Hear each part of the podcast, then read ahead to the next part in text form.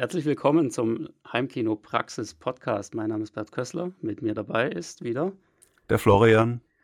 Und wir reden heute über das Thema Lautsprechermythen. Wir wollen euch mit auf eine unglaubliche Reise nehmen hin zu den großen Themen, die in diversen Foren und Communities kursieren, immer wieder aufs Neue, die immer wieder diskutiert werden und was da letztendlich dran ist.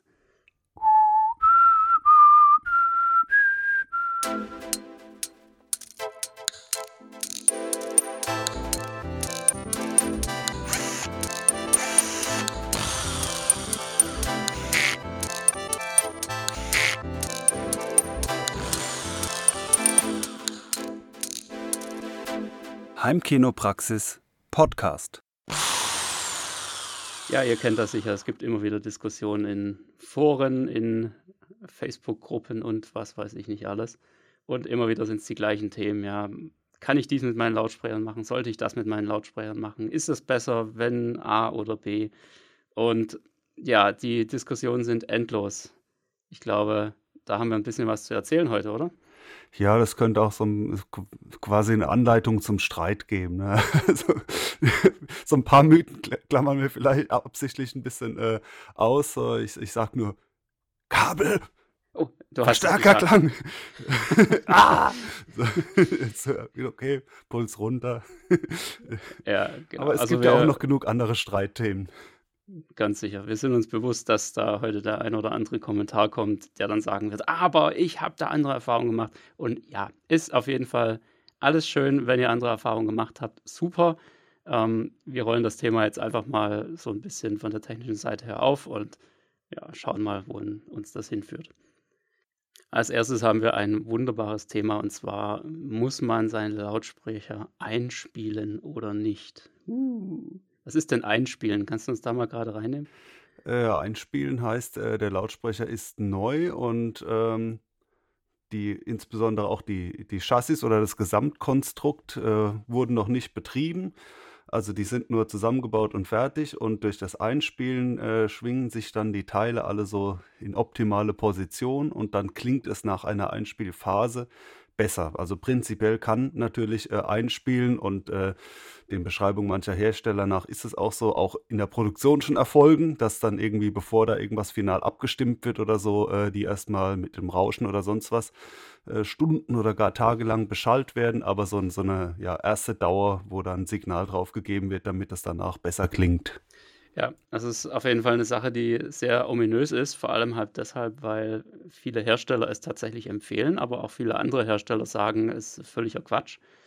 Ähm, also ich äh, habe da auch ein, ein, wunderbares, einen wunderbaren Beitrag aus dem Nubert-Forum, den werde ich auch mal in der Podcast-Beschreibung verlinken, ähm, wo das so ein bisschen aufgeführt wird. Ich weiß, es gibt da noch andere ähm, Meldungen, speziell von, von dieser Seite, die im Prinzip auch sagen, ja, einspielen im, kann man im Prinzip schon machen, aber das erfolgt letztendlich beim Test ab Werk, also in dem Moment, wo der Lautsprecher zusammengebaut ist und mal kurz getestet wird, ob er überhaupt funktioniert, bevor er dann eingepackt wird, ähm, wird er sowieso schon mal kurz angeschlossen und äh, ein bisschen Leistung draufgegeben und in diesem Moment, das sind im Endeffekt nur so, also nicht mal eine Minute, ähm, lockern sich diese Teile quasi oder was auch immer da passieren soll.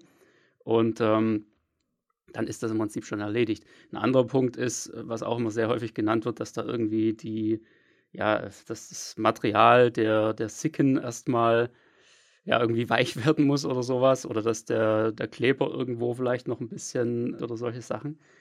Das ähm, ja, sind halt so Dinge, das kann man jetzt auch nicht so wirklich nachweisen, dass es so ist. Ne? Also klar, altert Material, aber halt jetzt nicht innerhalb von den paar Monaten, wo das Ding irgendwo im Karton steht, sondern in erster Linie dann halt über viele Jahre hinweg. Also über diesen Teil gibt es dann am ehesten noch äh, Konsens oder ist ja wissenschaftlich begründet und äh, ich vermute, da gibt es schon auch irgendwo Messungen, die das mal nachweisen, aber es hängt natürlich vom Chassis ab. Also wenn, dann sind es in dem Fall eher die Tieftöner, die eben diese Gummisicken ringsrum haben und äh, klar, wie das so ist bei, bei so einem Material, was oft bewegt wird, das muss erstmal ein bisschen weicher werden und durch Hin- und Hergewabbel äh, wird das dann quasi lockerer und das natürlich insbesondere am Anfang und dann bis in zehn Jahren wird es dann immer wabbeliger quasi, aber am meisten tut sich am Anfang so gesehen, ist dieser Mythos dann doch irgendwo äh, lautsprecherabhängig, aber, und das äh, haben auch schon so der ein oder andere Blindtest bewiesen, dass es doch häufiger ein psychologischer Effekt ist. Also ich habe mir auch schon äh, Einspielen äh, eingebildet oder äh, also ich meine, psychologischer Effekt heißt ja, dass man da wirklich absolut auch haargenauso von überzeugt ist, wie ja, wie wenn es jetzt in, in echt da ist. Man kann es ja nicht auseinanderhalten. Also als ich meine Lautsprecher da eine Weile betrieben habe, dann bin ich auch der felsenfesten Überzeugung, die haben nach, äh, nach ein paar Wochen anders geklungen wie am Anfang. Aber äh, diverse Untersuchungen zeigen, dass das doch in der Regel eher ein Gewöhnungseffekt ist, dass man halt diese neuen Lautsprecher dann irgendwo ja, mit anderen Ohren hört nach einer Weile. Ja, aber letztendlich ist es halt tatsächlich, äh, wie auch in dem verlinkten Beitrag äh, genannt, eine, eine Art Langzeitadaption. Also das heißt, äh, man, man gewöhnt sich mit der Zeit an den neuen Klang. Am Anfang ist es noch ein bisschen fremd, weil man noch seine alten Lautsprecher vielleicht gewöhnt ist. Und dann passiert da quasi so diese, diese Anpassung, diese psychologische Anpassung im Laufe von mehreren Wochen, bis man eben an die neuen Lautsprecher gewöhnt ist. Und das ist viel wahrscheinlicher, dass es eben wirklich der Effekt ist, den man hört. Weil grundsätzlich ist es halt wirklich so, man, man muss jetzt nicht irgendwie den Lautsprecher hinstellen und dann erstmal ähm, das Ding 24 Stunden lang bei Vollgas durchlaufen lassen, ja, wie man das so immer mal hört, beide Lautsprecher gegeneinander äh, drehen, damit sich der Schall praktisch auslöscht und man da jetzt nicht äh, permanent Lärm hat und äh, das Ding dann einfach laufen lassen, das ist halt jetzt einfach nicht erforderlich. Und dann auch äh, Beethoven oder eine ganz bestimmte Musik. Ja, am besten. Also das, das würde ich dann natürlich eher Richtung Mythos einordnen. Das ist auch bei ja. dem Gitarrending, das heißt dann, der spielt jetzt doch doch dann Jimi Hendrix oder John Lee Hooker, irgend so, so Knopf. Gewöhnen die Lautsprecher an die Musik. Dann, dann, dann klingst du danach wie der. Also da geht auch die, äh, eher die Meinung dann dahin äh, natürlich, äh, da muss ein Rauschen oder irgendwie ein, ein bestimmtes äh, starkes Signal drauf, damit da halt was passiert. Äh, und nicht, äh, wenn das halt lang genug nach Beethoven abspielst, dann klingt dann alles irgendwie nach äh, klassischer Musik später. Das ist natürlich dann irgendwo, ja, eher Blödsinn meiner Einschätzung nach, ja. Ja, ja also äh, eine Sache gibt es allerdings, da muss man wirklich drauf achten. Also gerade wenn man Lautsprecher im Winter kauft und es ein bisschen kälter ist und die stehen da irgendwie seit geraumer Zeit bei minus 5 Grad irgendwo im Karton rum, dann natürlich erstmal reinholen und auf Zimmertemperatur bringen. Ja, also sie einfach mal wirklich einen halben Tag stehen lassen, dass sie sich an die Temperatur gewöhnen. Ähm, weil Kälte ist definitiv eine Sache, die Auswirkungen auf den Klang hat. Absolut, ja. ja. Äh, Zimmertemperatur ist da schon erforderlich. Und auch auf Elektronik. Ja, da schweife ich wieder ab, aber da äh, in meinem äh, letzten Job hatte ich ja mit, mit Endoskopie-Kameras äh, zu tun und dann die ganze Nacht, weil ich so faul war, habe ich das Equipment in, im Auto in der Garage stehen lassen äh, im Hotel und dann morgens, oh, schnell, erste OP, da wurde dann quasi die neue Kamera demonstriert, dann rein, anschließend, hopp, los, der Patient liegt schon da, hier, mach, mach das Ding an, ja, ich will losoperieren, uh, alles klar, schnell, schnell, zack, und dann war die erste OP mit komplett äh, eingefrorenem Menü und so weiter, weil da war letztlich wie in vielen Geräten auch ein PC drin und wenn man halt so, ein, so eine Gerätschaft mit Platinen aus irgendwie minus 5 Grad oder noch kälter reinstellt und anschaltet, dann, äh, dann kondensieren da Flüssigkeiten und was weiß ich was. Also dann, da können schlimmstenfalls, äh, kann da richtig viel schief gehen. Auf jeden Fall, ähm, die zweite OP nach dem Neustarten, da lief sie dann wieder wie gewünscht, die Kamera. Also erstmal die Lautsprecher trocknen lassen, wenn man sie aus der Waschmaschine geholt hat, ne? Auch ein äh, Punkt ist, finde ich, der äh, trockene Bass, beziehungsweise wenn äh, bei Subwoofern damit geworben wird, dass der ultimativ, äh, also oder ultimativ im, im Wortsinne tiefer, trockener Bass wäre, super präzise. Das finde ich, ja, es ist insofern ein Mythos, finde ich, dass es zumindest stark irreführend ist. Also natürlich gibt es Subwoofer, die mehr oder weniger präzise spielen, ohne Frage und auch mehr oder weniger tief. Aber da wird so ein bisschen vermittelt, äh, dass mit einem Subwoofer ein Raumproblem gelöst wird. Und das ist zumindest mit einem Einzelgerät nur sehr beschränkt der Fall. Es gibt schon welche, die den Raum ein bisschen anders an, äh, anregen, aber da das sind einfach falsche äh, äh, Versprechungen, also an die Erwartung. Man denkt, mit diesem Sub ist der Bass dann trocken und äh, ist halt bei, beim Tiefbass einfach sollte man nicht so sehr mit, mit werben, finde ich. Insofern ist das für mich ein äh, Mythos, wenn man einem Subwoofer zuschreibt, dass danach der Klang total trocken ist, also sprich ähm, im technischen Sinne wenig Nachhall hat. Das ist natürlich der Nachhall vom Raum bedingt, dass das besonders präzise angeregt wird. Wie gesagt, von mir aus, da gibt es Unterschiede, klar, aber was danach passiert, ist dann leider weniger in der Hand des Subwoofers. Ja, es verkauft sich halt einfach gut, wenn man sowas sagt, weil das ja natürlich ein klassisches Problem ist da draußen, das einfach sehr viele Leute haben, stellen den Subwoofer hin und der Bass ist irgendwie nicht so zufriedenstellend. Und äh, ja, an was liegt es dann? Natürlich logischerweise am Subwoofer, oder? Ist doch ganz klar. Ja, augenscheinlich. Aber es ist halt nicht so ähm, weil ihr letztendlich niemals wirklich den Subwoofer hört, sondern eigentlich immer nur den Raum. Ihr hört immer das, was der Raum draus macht. Und da kann auch viel Geld äh, versenkt werden auf, aufgrund von äh, mangelnder technisch, mangelndem technischen Verständnis, dass man zum Beispiel dann ein Subwoofer, oh, der Bass ist nicht so präzise, der nächste, oh, der tatsächlich ein bisschen besser, weil natürlich klingt ein anderer Subwoofer anders und vielleicht auch besser, auch wenn er teurer ist, aber da wird dann mit relativ viel Geld aufgerüstet, um dann ganz kleine Fortschritte zu erzielen und dann vielleicht zum Beispiel bei einem einzelnen 5000 Euro Subwoofer zu landen und dann ist er natürlich besser als der ganz ursprüngliche äh, 300 Euro Subwoofer. Aber für 5000 Euro hätte man eben mit mehreren Subwoofern und Absorbern und diversen Maßnahmen, die man da ergreifen kann, für deutlich weniger Geld ein viel besseres Ergebnis erzielen können. Also ja, gibt es ja vielerlei äh, Analogien, wie jetzt quasi immer ein Auto mit den billigsten Reifen zu betreiben, so ungefähr. Also es ist einfach äh, wenig effizient da, das Geld endlos zu versenken, um den einzelnen Mega-Subwoofer äh, zu bekommen für den präzisen Bass, wo man halt mit billigeren mehreren oder sogar einem Eigenbau an der Stelle äh, viel eher das Ziel erreichen könnte und, ja, und günstiger. Absolut. Ja, und äh, an der Stelle können wir, glaube ich, auch so, so einen kleine, kleinen Übergang machen. Äh, wie sieht es denn aus mit der Größe vom Subwoofer? Muss der Subwoofer groß sein?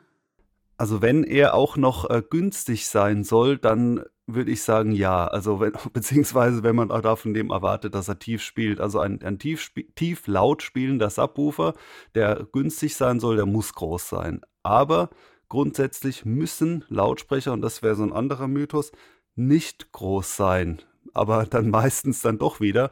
Warum müssen die nicht groß sein? Weil es gibt natürlich äh, andere Tricks, mit denen man hohe Lautstärke bei tiefen Frequenzen erzielen kann. Aber dann wird es eben sehr teuer, weil dann kommt man nicht mehr mit einem normalen Gehäuse äh, zurecht und einem normalen DSP und ein normales Chassis, sondern um da jetzt mal so ein paar Namen zu nennen, äh, diese Devialet-Produkte, dieses Phantom-Gerät, wie gesagt, mein Geschmack ist es jetzt nicht so ganz, aber es ist ein tolles Produkt, wo man sieht, dass man aus so einem fußballgroßen äh, Lautsprecherchen einen tiefen Bass durchaus rausholen kann, wenn man da eben einen Haufen Technik und Geld drin versenkt. Und eine andere Firma, die das ziemlich weit getrieben hat, was ich sehr beeindruckend mal fand in der Demo, nennt sich Key Audio, K-I-I. Die haben auch so Lautsprecher, die gerade noch so als ähm, Kompaktlautsprecher gelten können und die verdammt tief spielen, aber da kostet äh, so einer, ich habe äh, hab gerade mal nachgesehen, ich weiß gar nicht, ist das ein, sind es zwei? Ich glaube schon, immerhin, ja, Paarpreis, äh, 17.385 Euro. Ja, also das äh, ist dann so gesehen, wenn man dann sagt, okay, das ist eh jenseits von Gut und Böse, davon reden wir ja gar nicht, also muss ein Subwoofer, der irgendwie vielleicht unter 1000 Euro kostet oder so und tief und laut spielt, muss der groß sein, dann würde ich da schon sagen, im Allgemeinen ja, oder damit wird es dann günstiger, so ein Ziel zu erreichen. Ja, wie sieht es denn aus mit, ähm, wo wir schon so ein bisschen dabei waren, ähm, wie Lautsprecher auch angepriesen werden, wie sie in der Werbung, äh, ja, wie sie beworben werden? Ähm, da da gibt es ja auch immer so Schlagworte, ja, natürlicher Klang, ja. Dieser Lautsprecher klingt natürlicher als andere. Uh, was ist denn damit? Ja, das, das finde ich irgendwie ja, also man, man, muss sich ja jetzt nicht drüber aufregen, ist schlecht für die Gesundheit oder so, aber, aber an sich ist es schon irgendwie eigentlich äh, das so ein bisschen lustig oder ärgerlich, wie man sieht, dass ich finde, so ziemlich jeder Lautsprecherhersteller mit demselben wirbt, so als wären die alle gleich. Und zwar, also das, die, die versuchen, so, so ein einfaches Verständnis von Kunden anzusprechen, die sagen, jetzt möchte ich einen besseren Lautsprecher und was heißt besser? Der soll das Ganze natürlicher und echter machen. Und genau das schreiben die alle auf ihre Fahnen. Dieser Lautsprecher, der ist wie wenn sie, wenn du äh, echt dabei wärst, wie beim Konzert, da muss ich erstmal sagen, das wäre aber schlecht, wenn es nur so gut klingen würde wie beim Konzert, das geht auch noch besser. äh, aber es, es, geht immer nur darum, ja, das und das und das, Frequenzgang, da rennen die ja alle schreiend weg, ist alles klar, ist zu kompliziert irgendwie zu beschreiben, dann ist es einfach der Lautsprecher, die, die, die, wo sich die, die Entwickler und alle zurücknehmen und sagen, nein, also wir sind neutral, und dann, ähm, ja, wie bei der Aufnahme, wie im Studio, das ist noch so ein Blödsinn, weil wie im Studio klingt es dann hoffentlich auch nicht, oder beziehungsweise nicht wie bei der Aufnahme, sondern erst nach dem Mastering und so weiter.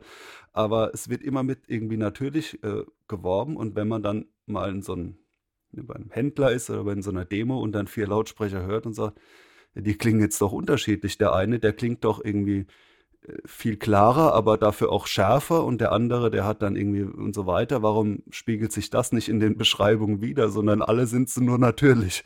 So, also das, äh, ich sag mal, ich finde diese, äh, diese Werbung oder diese Beschreibung zumindest nicht hilfreich. Sie ist jetzt auch nicht schlimm, aber das bringt einfach gar nichts zu sagen, dieser Lautsprecher wäre irgendwie neutral oder so. Also wenn überhaupt dann ähm, bei Studiomonitoren, die sind ja sowieso äh, ja, da geht es dann eher Richtung neutral. Da wird schon so ein bisschen unterschieden mit, die klingen nicht unbedingt äh, super angenehm, das ist nicht das Ziel, aber die ungeschönte Wahrheit, also da, das ist quasi noch ultimativ echter, was da rauskommt, ob du es hören willst oder nicht. Hier kriegst du es. genau. Ja, ich, also ich, ich finde, das könnte man eigentlich schon ganz gut umgehen, das Problem, wenn einfach mal nur alle Hersteller auch den Frequenzgang ihres Lautsprechers irgendwo wenigstens in der Bedienungsanleitung mal abbilden würden. Aber das ist ja leider schon so ein Punkt, da kannst du ja wirklich ziemlich lange suchen, bis du da mal einen findest, wo du das siehst. Weil daran kann man es ja letztendlich auch so ein bisschen ablesen.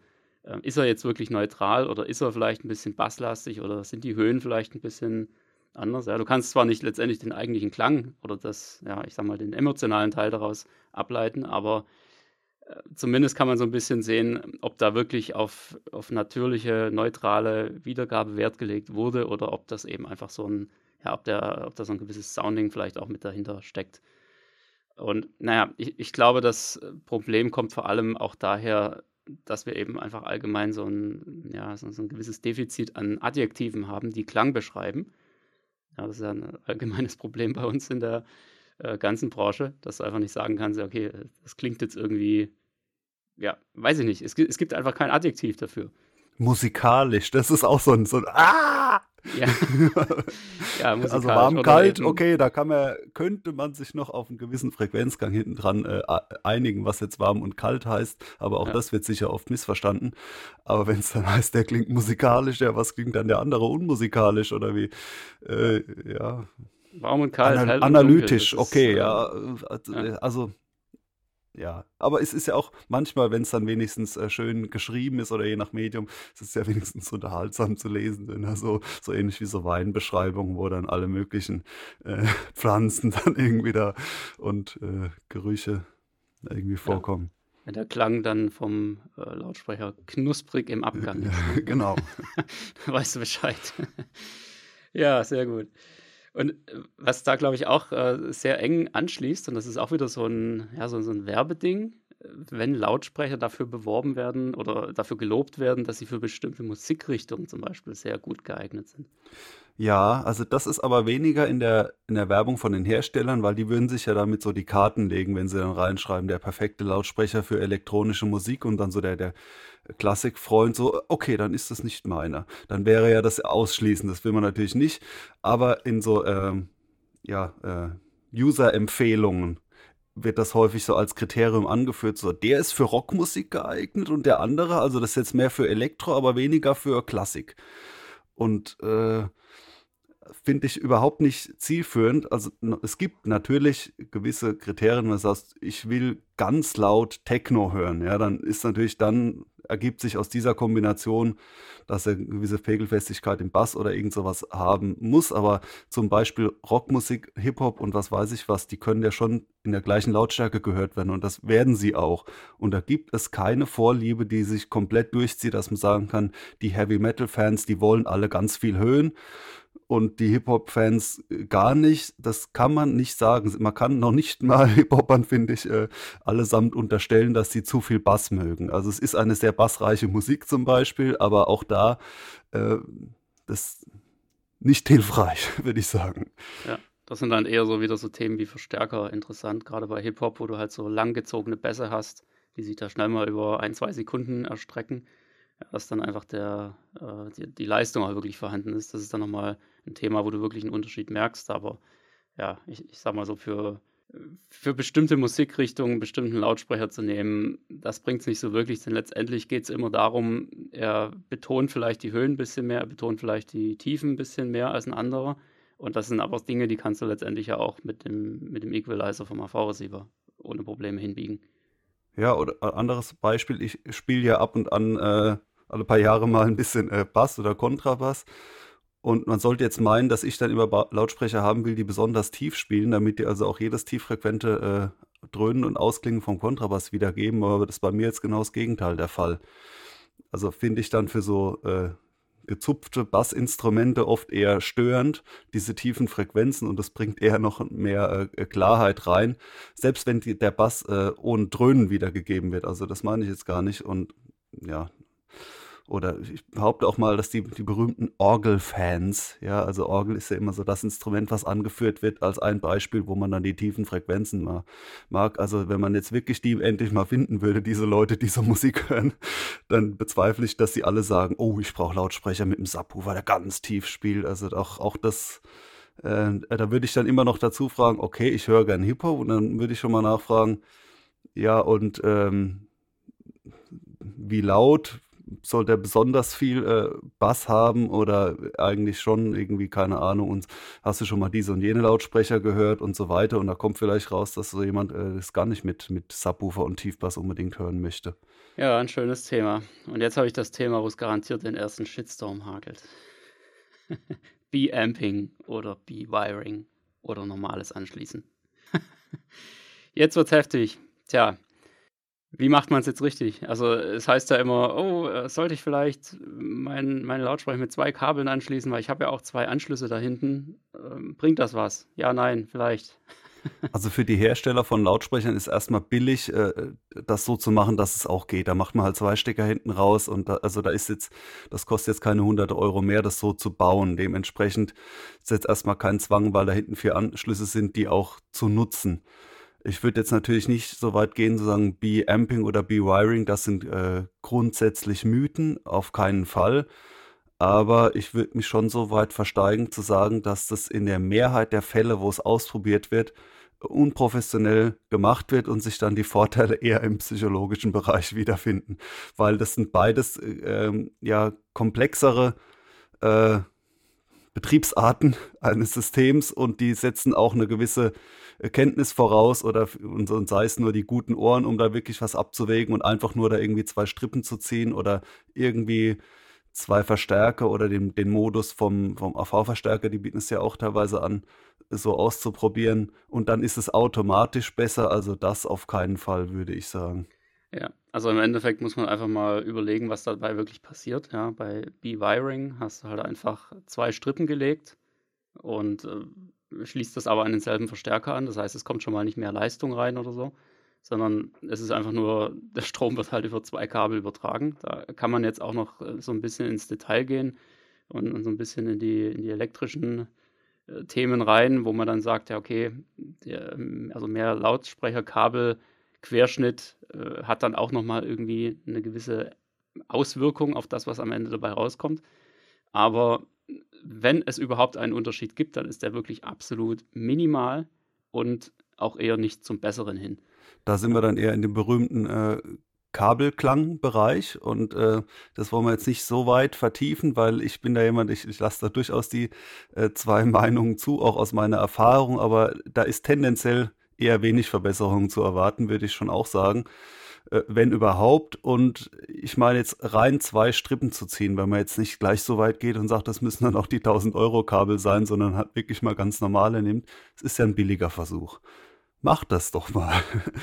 Und dann aber fairerweise einen richtigen Blindtest machen. Wie das geht, kann man ja online nachlesen, wie ein Blindtest überhaupt äh, auszusehen hat. Also idealerweise sogar ein Doppelblindtest. Aber sei es jetzt mal nur ein Blindtest es gibt auch vielleicht kleine Unterschiede, wo man sagt, das ist jetzt unfair zu erwarten, dass man das in einem Blindtest sofort raushört. Aber dann muss man ja wirklich sich schon zugestehen zu sagen, dann ist halt auch der Unterschied sehr gering. Also dann kann man nicht mehr von einem großen Unterschied reden, wenn man sagt, ich habe jetzt zwar keinen Unterschied gehört, aber den gibt es bestimmt doch und den höre ich halt erst später. Das ist natürlich argumentativ äh, nicht mehr besonders äh, belastbar dann diese Aussage. Aber mach doch mal diesen, diesen Test mit äh, zwei Kabeln äh, und mehr oder weniger, also wie so eine Leitung aufgebaut ist und ob man die jetzt auf einen Knäuel wickelt oder, äh, oder die, die Drähte ganz weit auseinanderführt oder so, da gibt es ja schon elektrische Effekte, die sich dann verändern, Magnetfelder und so weiter. Aber ob es dann im konkreten Fall eine Veränderung bewirkt und ob das dann sogar eine Verbesserung ist, äh, macht einfach einen Blindtest und vielleicht besser nicht mit äh, gekauften teuren Kabeln, die nicht, nicht mehr zurückgegeben werden können, sondern einfach erstmal mit irgendwas, was schon da ist. Ja. Und die andere Seite ist dann eben B-Amping. Also das heißt, ähm, es werden nicht nur zwei Kabel gelegt, sondern es werden auch tatsächlich zwei Verstärker äh, verwendet, einer für den Hochton, einer für den Tiefton. Und äh, ja, da könnte man jetzt auch noch weiter reingehen. Also da gibt es dann horizontales B-Amping und vertikales B-Amping und so weiter. Das würde aber, denke ich, jetzt hier ein bisschen zu weit führen. Aber da ist es zumindest schon mal, also rein logisch betrachtet, ist nicht nur einfach irgendwas anders, was dann eben zu einem minimalen Effekt führen könnte, der aber wahrscheinlich nicht hörbar ist, sondern es ist in dem Fall wirklich so, dass ja definitiv mehr Leistung zur Verfügung steht, mehr Leistung an den Lautsprecher geschickt werden kann. Und dadurch auch es, es wesentlich logischer ist, dass tatsächlich eine Veränderung stattfindet und die ist tatsächlich, wenn es richtig gemacht ist, auch hörbar. Da ist natürlich dann trotzdem die Frage, äh, wenn man dann sagt, man besitzt dann an der Stelle statt einem Stereoverstärker zwei, äh, dann kostet das ja mehr Geld und da kann man natürlich zum Beispiel auch die Frage stellen, wäre da nicht äh, einer ein besserer die stärkere Verbesserung. Das kann man natürlich so pauschal nicht beantworten, aber dementsprechend, äh, ja, aus dem Grunde macht dann letztlich auch nicht jeder äh, B-Amping. Aber da, klar, da ist physikalisch ganz klar was anders. Da zieht jetzt auch nicht der eine Verstärker quasi, wenn da viel Bässe kommen, äh, dann fehlt die Leistung bei den Mitten und Höhen so ungefähr. Also da, da kann man sich die Arbeit auch ein bisschen teilen. Ist schon rein logisch was anderes als nur die zwei Drähte ja. oder vier. Das ist dann auch so ein, so ein bisschen so eine Glaubensfrage auf der einen Seite und, und dann natürlich auch, was man machen kann und was man machen will. Denn äh, letztendlich, wenn du mehr Leistung willst und, und du bewegst dich aber im Bereich von, ja, ich sag mal so Hi-Fi-Verstärkern, die halt auch noch ganz gut aussehen müssen, da wird es halt schon, also entweder wird es richtig teuer oder es wird eher, ja, die, das Angebot ist so ein bisschen ausgedünnt. Ähm, weil wenn du mal guckst, was halt auch reine Hi-Fi-Verstärker an Leistung liefern, das ist zwar meistens mehr als ein AV-Receiver, aber halt jetzt auch nicht so wahnsinnig viel mehr. Und da macht dann B-Amping letztendlich wahrscheinlich schon eher Sinn. Aber wenn du halt, wie du schon sagst, einfach einen wesentlich stärkeren oder, oder wesentlich leistungsfähigeren Verstärker dranhängen würdest, den findest du dann halt häufig im bezahlbaren Segment jetzt zumindest nicht mehr wirklich als Hi-Fi-Verstärker, der jetzt irgendwie wohnzimmertauglich ist, sondern äh, da guckst du halt eher so im PA-Bereich, wo du das Ganze halt viel, viel einfacher und für viel weniger Geld bekommst. Aber den willst du dir halt möglicherweise nicht zu Hause hinstellen. Also jedenfalls nicht im Wohnzimmer. Aber bei B-Amping geht es ja meist nicht um, ich will es noch lauter haben und dann brauche ich halt zwei Verstärker, sondern da geht es ja eher um HiFi-mäßige äh, Klangverbesserung, würde ich sagen. Also dass dann so die, die Leistungsgrenze schon erreicht ist, eher weniger. Aber ja. kommt vielleicht auch vor. Ja, ne, würde ich schon auch so sehen. Also, es ist auch auf jeden Fall jetzt kein ich würde es jetzt nicht als Mythos einstufen, sondern ich würde es ganz klar abgrenzen von dem Mythos B-Wiring. Ja, äh, ich denke, wir sind uns einig, dass in beiden Fällen definitiv ein Unterschied vorhanden ist, einfach weil man macht ja was anders äh, gegenüber dem Normalzustand, also muss irgendetwas entweder messtechnisch oder vielleicht sogar hörbar anders rüberkommen. Oder es eben, ist ein Unterschied, aber er ist weder messbar und hörbar. Das kann schon auch sein. Dann ist er halt ja. wurscht, der Unterschied. Aber wenn man genau. da was anderes macht und andere Leitungen nimmt, dann, dann krabbeln die Elektronen durch eine andere Leitung. Natürlich ist dann erstmal was anders. Ja, die Frage ist, lohnt sich das und ist es überhaupt nachvollziehbar? Genau, letztendlich ist es einfach, äh, bei B-Wiring ist halt der Unterschied, wenn er da ist, so gering, dass man ihn eigentlich nicht hören kann. Und bei B-Amping ist es definitiv auch hörbar. Ne? Von daher Kommen wir zu einem anderen äh, äh, waschechten Mythos, wie er vor allem vielleicht von manchen Herstellern noch gepflegt wird. Und ich hoffe, dass die meisten da nicht mehr reinfallen. Aber vielleicht auch so altersbedingt oder wenn man da irgendwo mal loslegt. Also so ganz frei ist da sicher keiner von. Irgendwo fängt man ja mal an mit seinem äh, HiFi. ein Heimkino wissen, und zwar, dass die Lautsprecher mit den höchsten Wattangaben die besten oder zumindest die lautesten sind. Autsch, autsch, das wollen ja zumindest einige Hersteller äh, glauben machen. Ich meine, bin da schon länger ein bisschen aus, aus die, über diesen Bereich erhaben. Aber so äh, MC Crypt oder was gibt es da so für äh, so, so Auna vielleicht noch? Nee, also so manche äh, Hersteller, wo man sich denkt, boah, krass, 50 Euro und 3000 Watt irgendwie. Ja, also das, super. ja, das sind ja so die, die einfachsten. Was ist so das äh, Qualitätskriterium eines Lautsprechers, so dass das prominenteste ist natürlich am Anfang zumindest die Wattangabe. Irgendwann bei einem 10.000 Euro Lautsprecher ist es das dann komischerweise nicht mehr. Also da steht dann nicht mehr drauf 5.000 Watt oder so, sondern dann ist es gar nicht mehr drauf, manchmal sogar bei super teuren, weil irgendwann die Leute wissen, okay, das, das ist hier nicht entscheidend. Aber äh, die Leistungsangaben, die sind aus mehrerlei Hinsicht äh, Quatsch uns fängt schon da, damit an, dass die nicht standardisiert sind, beziehungsweise das wird vielleicht der Standard angegeben, nachdem äh, das ermittelt wurde, aber der ist dann, wenn überhaupt, irgendwo im Kleingedruckten und da interessiert er keinen mehr. Und letztlich gibt es also verschiedene Arten und Weisen, diese Leistungen zu ermitteln und ich sag mal äh, überspitzt dargestellt, wenn man einen Lautsprecher so ein kleiner 1000 Watt hat, dann liefert er die genau einmal, bevor er dann verglüht. Ja, hat einmal genau. bumm und dann ist er kaputt und da hat er dann 1000 ja. Watt gehabt und dann äh, hoffentlich hat es gereicht für die Party, weil danach ist halt Ruhe. Äh, und äh, also man, und da gibt es natürlich seriösere Arten und Weisen, sagt, okay, das sollte bei einem gewissen Signal diese 1000 Watt verarbeiten können. Und dann natürlich noch mehr das Kriterium, und wie verzerrungsfrei soll es denn sein? Also soll der da irgendwie aus dem letzten Loch pfeifen und danach äh, vorgeschädigt sein? Oder ist äh, verzerrungsfrei? Und frei ist natürlich relativ. Also sprich, da, da, werden dann verschiedene Werte angegeben bei so und so viel Verzerrung oder eben so und so viel. Und, und da ist es dann mit der Vergleichbarkeit äh, schwierig. Oder es gibt dann natürlich diese RMS und Sinus und so weiter. Also schon einen ganzen Berg verschiedener Wattangaben. Äh, dadurch wird es äh, kaum vergleichbar. Und dann darüber hinaus können die auch einfach noch falsch sein. Ich behaupte mal, dass da die Wettbewerbshüter äh, nicht hinschauen oder die, die werden nicht eingeschaltet, weil die machen es von alleine hier nicht. Da müsste ja irgendein Hersteller klagen und sagen, hey, hier unlauterer Wettbewerb und. Ich glaube, in dem Bereich findet sowas nicht statt. Also wenn jemand da Käse draufschreibt, dann macht das halt und, äh, und, ist, und die Kunden ärgern sich vielleicht, aber das war's. Ja, es stiftet viel Verwirrung. Äh, weil Leute glauben halt einfach, wenn da, ja, wenn da eine größere Zahl drauf steht, dann hält der mehr Leistung aus. Aber das ist im Endeffekt ja nicht unbedingt der Fall, weil ähm, nur weil da jetzt 100 Watt auf dem Lautsprecher steht, äh, heißt es ja nicht, dass du jetzt keinen Verstärker anschließen kannst, der auch 200 Watt liefert. Ja, sondern im Endeffekt ist es immer so, dass der Lautsprecher abhängig von seinem Wirkungsgrad eine bestimmte Leistung in eine bestimmte Lautstärke umwandelt. So, und solange du nicht lauter drehst, also das heißt, eine Lautstärke einstellst, die absolut ungesund und unangenehm ist, solange wirst du einen Lautsprecher normalerweise auch nicht unbedingt an seine Leistungsgrenze äh, wirklich ranführen. Ja, sondern es geht bei, bei der Leistung, die ein Verstärker zur Verfügung stellen kann, geht es letztendlich immer darum, auch, dass er ähm, gewisse Reserven hat, dass er einen, einen, Puffer hat, um zum Beispiel längere Bassattacken oder sowas auch noch äh, vernünftig rüberbringen zu können, ohne dass jetzt gleich die, ähm, die Kondensatoren leer sind.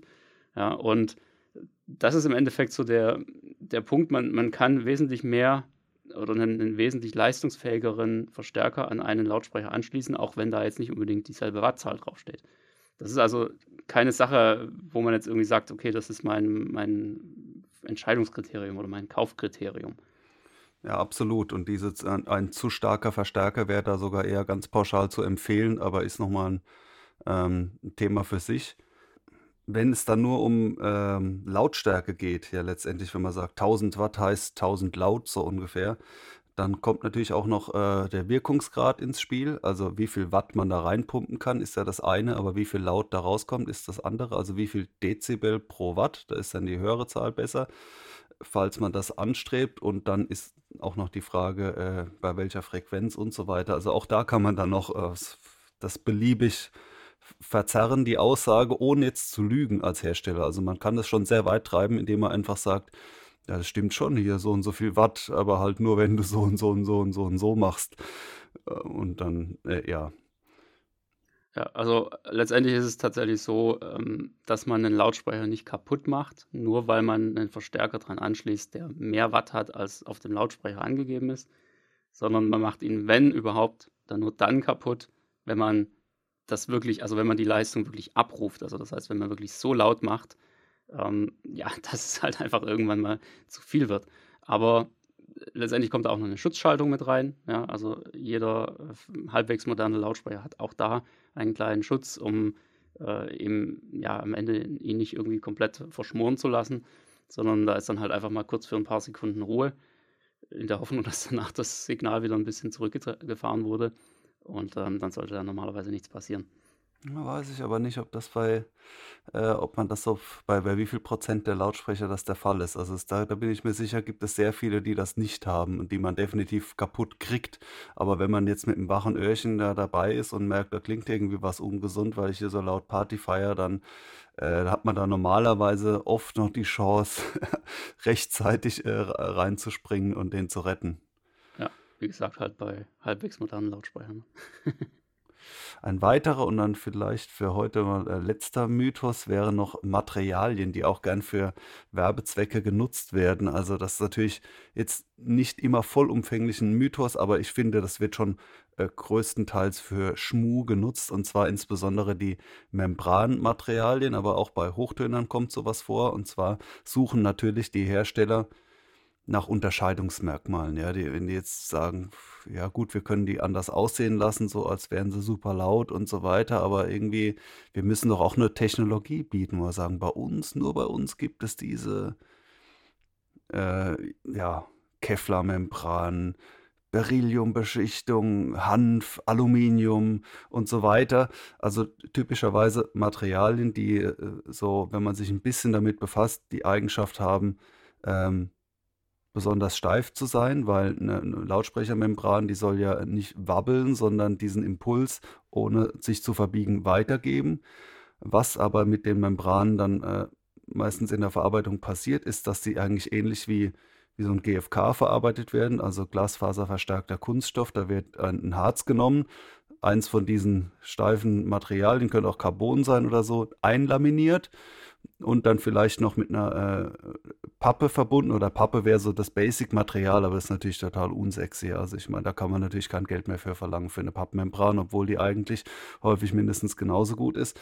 Aber wo dann dieser Mythos, jetzt komme ich da endlich einen Punkt, äh, ins Spiel kommt, ist, wenn dann diesen Materialien auch noch so, so ein bisschen zauberhafte Fähigkeiten äh, angedichtet werden äh, so nach dem Motto, äh, durch den Hanf gibt es einen besonders natürlichen organischen Klang. Ja, oder so wie es halt aussieht, so irgendwie die Carbon-Membrane, das, da sind die, da klingt die Gitarre so schnell wie in der Formel 1. Also das wäre jetzt ein bisschen dümmlich, aber äh, so, so in die Richtung wird ja. dann so, so gereimt. Und äh, bei Hochtönern ähm, gibt es ja dann auch natürlich den Diamant und, und, sonst was Keramik und also im Prinzip dann noch härter und ein, gibt es wahrscheinlich auch Rubin und, und Tralala, irgendein Kram. Ja, ja. und chinesische Spinnenseide ja, handgepflückt aus den Hintern von einer ganz besonderen Spinnenart, die nur in einem bestimmten Tal Für einen besonders weichen Klang.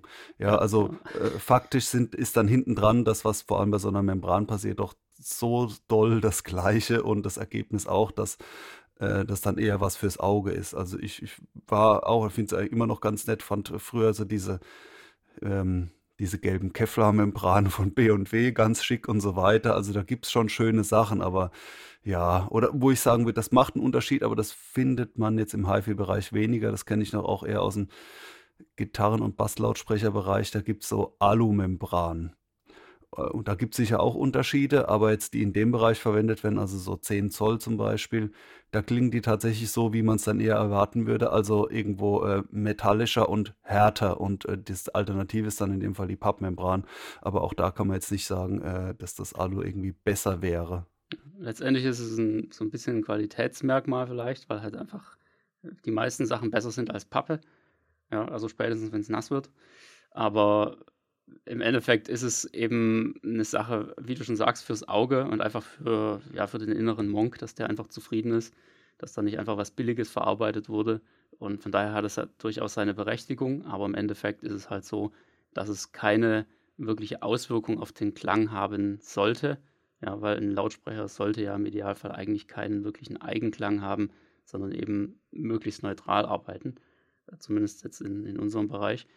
Und da macht das halt einfach nicht so wahnsinnig viel Sinn. Beziehungsweise das Dekorative überwiegt da, würde ich sagen, äh, ganz klar bei diesen immer neu durchs Dorf getriebenen äh, Beschichtungstechnologien. Ja.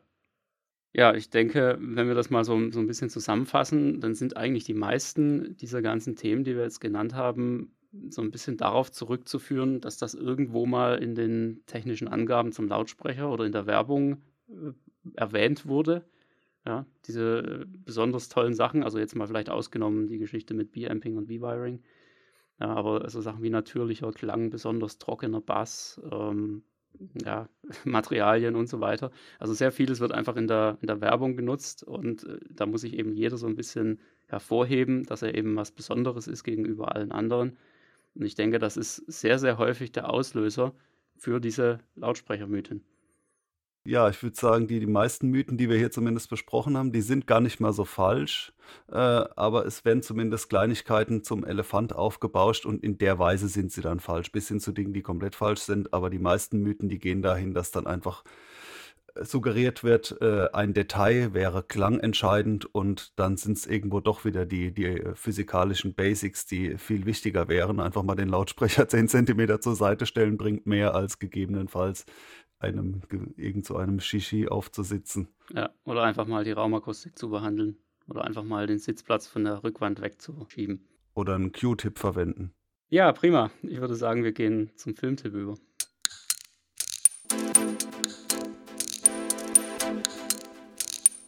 Der Heimkinopraxis Filmtipp. Was hast du uns denn Schönes mitgebracht?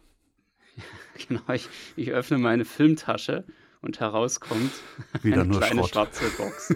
wie immer nur Schrott. Nein, ich weiß ja nicht, wie äh, mein Filmtipp von vor äh, zwei Folgen angekommen ist. Ob jetzt alle ähm, Fame geschaut haben und, äh, und jetzt schon fröhlich durch ihr Wohnzimmer tanzen. Ja, ich habe für heute was ganz Aktuelles mitgebracht. Der hat auch so vor ein paar Wochen zum ersten Mal die Runde gemacht, weil er jetzt eben gerade erschienen ist. Ähm, es geht heute um den Film Last Night in Soho Soho ist äh, ja irgendwie, ich habe mich jetzt nicht tiefer damit befasst, aber es ist wohl irgendwie so ein äh, recht berüchtigter Stadtteil von London gewesen. Da war ich schon, ähm, ja. Da warst du schon, okay. Ja, was heißt berüchtigt? Ich glaube, der ist sehr zentral, ist eigentlich ein mega hipper, cooler Stadtteil und so weiter, aber ist halt auch so ultimativ äh, Downtown. Also ja, ich ja. jetzt hoffentlich sage ich da nichts Falsches. Also es ist kein Randbezirk, sondern so ein legendär mittendrin und super cool. Und je nachdem, zu welcher Zeit der Film spielt, ist es wahrscheinlich ein mehr oder weniger gefährliches Pflaster. Aber heutzutage ist es, ist es glaube ich, so eine Art Touri-Hotspot. Ja. ja, das war wohl dann damals schon so ganz ähnlich. Ähm, letztendlich geht es in dem Film halt um ein, äh, ja, eine junge Studentin, die komplett vom Land kommt und äh, da jetzt nach London geht und ähm, ja, um da einfach äh, Mode zu studieren oder, ja, Modedesign. Und ähm, ja, es, der Film bekommt dann ziemlich schnell sehr, sehr komische Ausmaße. Man fragt sich dann so nach den ersten paar Minuten, ach du Scheiße, was ist das denn jetzt hier auf einmal?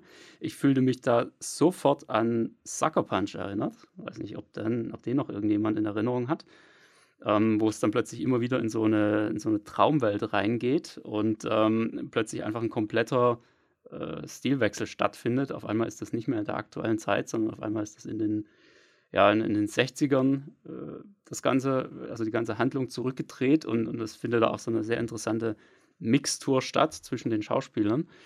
Ähm, das alleine ist, denke ich, schon es wert, den Film anzuschauen. Und letztendlich man, man weiß immer nicht so richtig, in welche Richtung das Ganze jetzt geht. Geht es jetzt hier irgendwie um, um Mode? Geht es um, ist es so ein, äh, ja, so ein, so, ein Film von irgendwelchen Jugendlichen, die halt jetzt aufwachsen und ihren Weg im Leben finden? Oder ist es ähm, dann plötzlich doch irgendwie so eine Art Musical-Film? Und auf einmal ist es aber auch wieder ein Drama. Und dann guckst du dich irgendwie ganz komisch um, wenn es dann plötzlich in Richtung Horror geht. Also ähm, es ist auf jeden Fall extrem fordernd, um es mal so zu sagen. Man muss da wirklich wach sein dafür. Also guckt euch den lieber nicht an, wenn ihr irgendwie ähm, müde seid, weil wenn man da einmal kurz die Augen zumacht, dann kapiert man nicht mehr, worum es geht in diesem Film. Und ähm, ich glaube, das alleine sollte schon reichen, um äh, die Leute da neugierig zu machen. Es ist definitiv mindestens einen Blick wert. Ich werde mir den definitiv auch noch ein zweites oder drittes Mal anschauen, ähm, weil es da, glaube ich, immer wieder neue Sachen zu entdecken gibt. Und ähm, das ist ja häufig so, gerade bei dieser Art von Filmen, das war auch bei, bei Sucker Punch so, ähm, dass man den Film beim zweiten Mal mit ganz anderen Augen sieht als beim, beim ersten Mal. Und auch beim dritten Mal sieht man wieder plötzlich ganz neue Dinge und ganz neue Aspekte, die man beim ersten Mal nicht gesehen hat. Und ähm, ja, das ist für mich eigentlich ein sehr, sehr wichtiges Qualitätskriterium für einen interessanten Film. Deshalb, ja, schaut euch den an, Last Night in Soho. Ähm, rein von der schauspielerischen Leistung her absolut ähm, interessant. Ich glaube, der ist auch für diverse Auszeichnungen nominiert worden schon. Ähm, bin mal gespannt, was da passieren wird bei der nächsten Oscarverleihung, ob da ein bisschen was rüberwächst. Ja, steht jetzt wieder Ja. an. Ich habe den Film auch schon längst auf der Leihliste gehabt, aber irgendwie ist noch nicht bei mir eingetrudelt. Der ist ja von Edgar Wright und das, äh, wo, was so das Schlagwort ist, was bei dem immer auftaucht, ist Visual Comedy. Äh, also der hat zum Beispiel als Regisseur ähm, Shaun of the Dead, Hot Fuzz und Ant-Man und Baby Driver wären so die Filme, die ich gesehen habe, die er noch gemacht hat. Und äh, jetzt auch, wenn man an, an Hot Fuzz zum Beispiel äh, denkt, Visual Comedy heißt, dass der jetzt nicht nur so die, die Gags bringt, sondern so, ich würde fast sagen, in einer gewissen Tradition von Hitchcock und so weiter, das dann auch so mit so richtigen Filmstilmitteln verbindet. Also, dass es dann so eine irgendwie eine Zeitraffer mit die, die Zeit vergeht und Wischblende und will nah dran und wegspringen. Also so offensichtliche so, äh, so, so Kamerastilmittel, sage ich jetzt mal. Und in diesem Sinne äh, visuelle Komödie, wo also auch die, die Filmtechnik äh, das Ganze supportet. Ich bin jetzt nicht der allergrößte äh, Fan von ihm, aber es ist definitiv, hat er, würde ich sagen, es ist schon so eine Art Autoren. Äh, der also mit einer gewissen äh, Handschrift sichtbar ist, oder wenn man an Baby Driver denkt, wo das alles mit der Musik so getaktet Hand in Hand ging. Also ich würde es mal vermuten, dass bei dem Last Night in Soho das auch äh, da, was, was die Musik und, und das Styling angeht, auch so ein gewisser Zug dahinter ist. Ja, absolut. Also es sind gerade diese Übergänge von der aktuellen Zeit in die, in die 60s zurück. Ja, und dann wird auch sehr, sehr viel mit Spiegeln gearbeitet, was ja auch immer so vom, vom filmischen her eine extreme Herausforderung ist, vor allem für die Schauspieler wenn du halt, also ich, ich bin da mittlerweile schon so ein bisschen äh, gebranntes Kind, muss ich sagen, seit ich äh, auf der Blu-ray von, von Sucker Punch gesehen habe, wie die, die diesen Spiegeltrick gemacht haben, also wo praktisch die Kamera in den Spiegel reinfährt und dann das Ganze von der anderen Seite filmt. Ähm, also wirklich äh, kann, ich, kann ich nicht jedem empfehlen, sich das anzuschauen, weil du wirst dann praktisch bei jeder Spiegelszene in, in jedem beliebigen Film immer darauf achten, ob die Schauspieler wirklich absolut synchron weil es sind zwei oder, Darsteller teilweise, je ja, nach Trick. Ja, genau. Das du, ist es, ja, ja. Du siehst dann einfach irgendwann, ja, ähm, also du guckst krass. einfach irgendwann hin und kriegst das, kriegst das nicht mehr aus dem Kopf raus, darauf zu achten, ob jetzt wirklich das Spiegelbild synchron ist oder nicht. Und äh, das ist halt, ja, kann einem auch so ein bisschen den Spaß nehmen. Aber auf der anderen Seite, ich mag das einfach nach solchen Sachen zu suchen. Ja, guckt euch den an. Last Night in Soho von 2021. Gibt es als wunderschöne UHD kann man sich jedenfalls äh, in seine Sammlung reinstellen, finde ich. Das ist definitiv auch ein Film, den man. Dekorativ äh, ist er kann. auch, ja. Ja, das ist er auch, definitiv. Ja, sehr schön. Dann äh, hoffen wir, dass wir euch heute ein wenig erleuchten konnten mit den Lautsprechermythen. Und äh, ja, wir gehen jetzt in Deckung unter dem Tisch, bevor der Shitstorm losgeht. Und äh, ja, dann hören wir uns wieder in zwei Wochen zur nächsten Folge vom Heimkinopraxis Podcast. Bis dann, macht's gut. Bis dann, tschüss.